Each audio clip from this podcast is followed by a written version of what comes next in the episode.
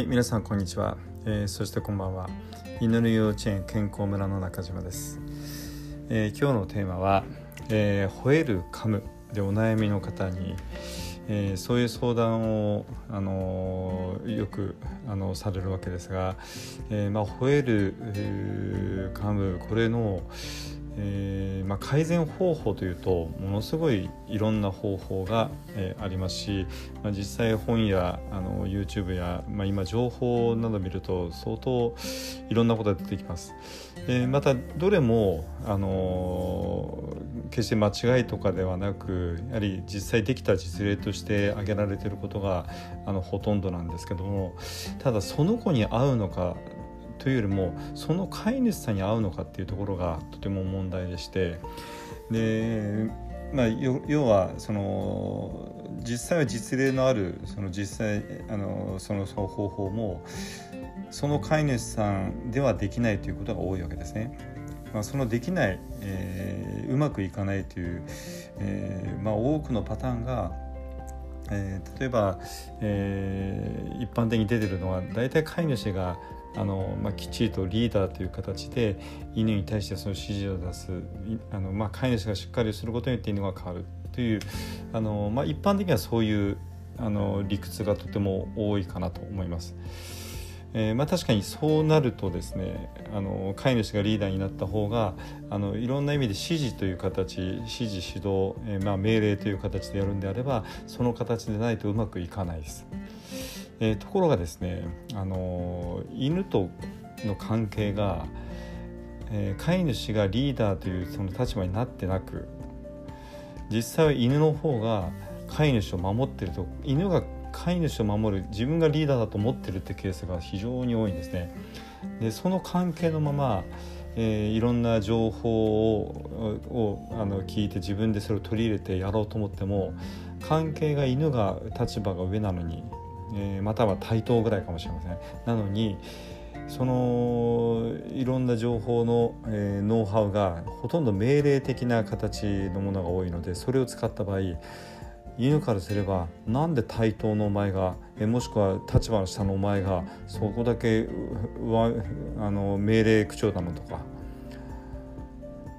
なんか何威張ってんのっていう感じでうまくいかないことが多いんですね。まあ、そこであの、まあ、それをねあのどっちがいいか悪いかというかあの飼い主さん自身があのリーダーという形になることをしっかり望むのであればそれが一番あのしつけの方法としては即効性があっていいことだと思います。しかし、えー、そこで、えー、いろんなデメリットも出てくるわけです。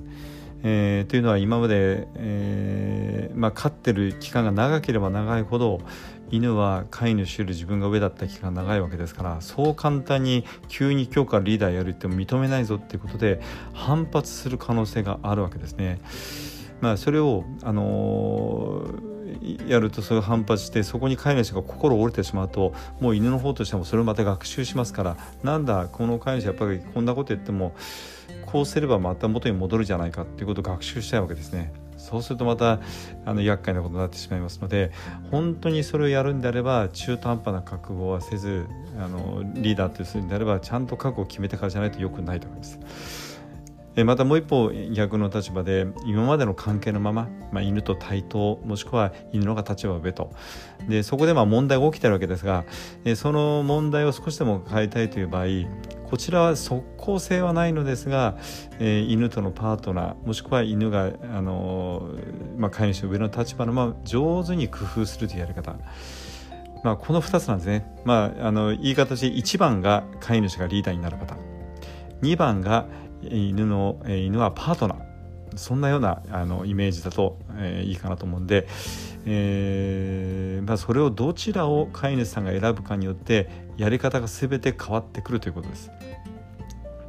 これについて、えー、ちょっと1番と2番についてはあのもうちょっと詳しく説明をしないと伝わらないと思うので、えー、ここでは今回は、えーまあ、主にこのホエールカムを改善するには2つの方法があるよということを今説明しますので、え、この後のあの別の枠で、えー、1番と2番について説明しますので、え、細かくはそちらをお聞きください。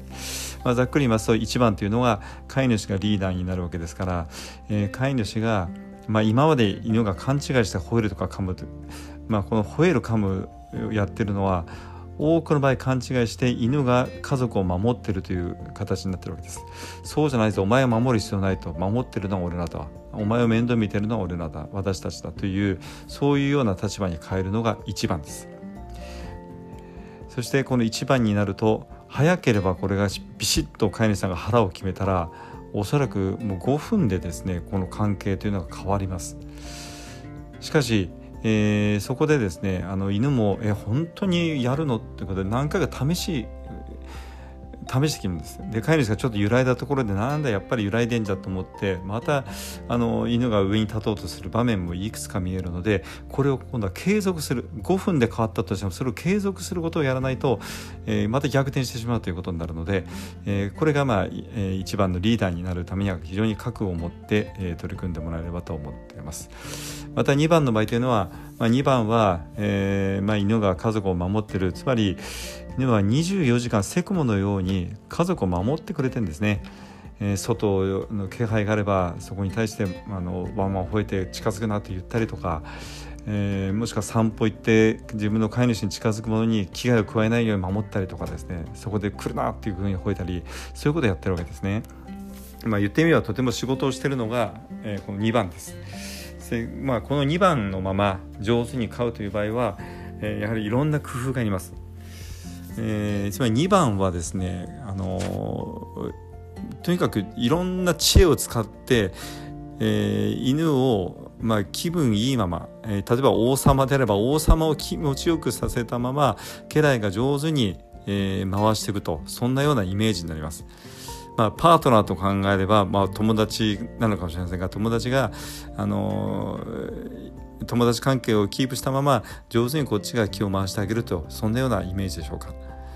ですから、えー、2番を選ばれる場合はいろんな工夫を試す必要がありますし逆に1番の場合は関係がピシッと決まるとそれをキープすることをやるのでむしろ小手先の技術はあまりいらないですもう気持ちだけで指示すれば言うこと聞くようになるのでそれが日本語だろうと英語だろうか何だろうともう気持ちで伝えれば伝わるような関係になってくるのが1番。